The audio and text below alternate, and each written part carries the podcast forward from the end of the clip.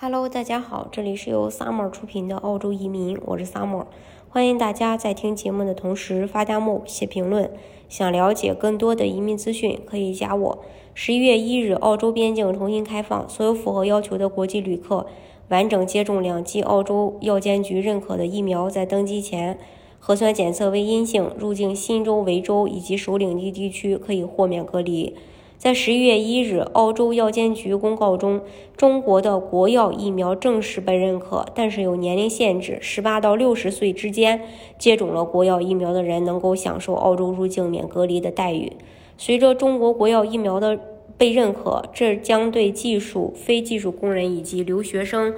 前往澳洲有着重大的影响。间隔十四天接种两剂呃疫苗批准。呃，或认可疫苗的人，在第二针打完七天后，即可视为完全接种者。接种强生疫苗的人，只需要接种一剂，呃，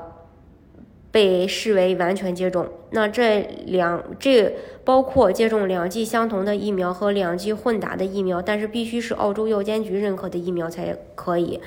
也就是说，你混打了科兴和国药疫苗，也被澳洲视为完全接种，可以免隔离入境。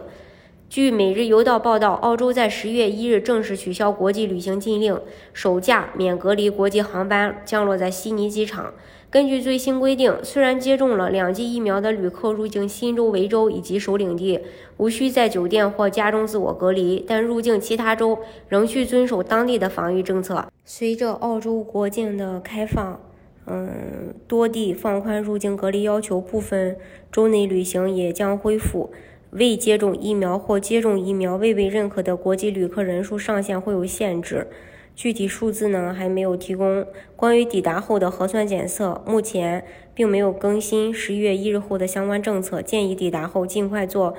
呃核酸检测并自我隔离，直至得到检测结果，一般都是二十四到四十八小时。嗯，虽然这个国境开放了，但是这个防护措施我们还是要做好的。呃，当然，移民澳洲的方式呢有很多种。如果大家想具体的了解的话，也可以加我。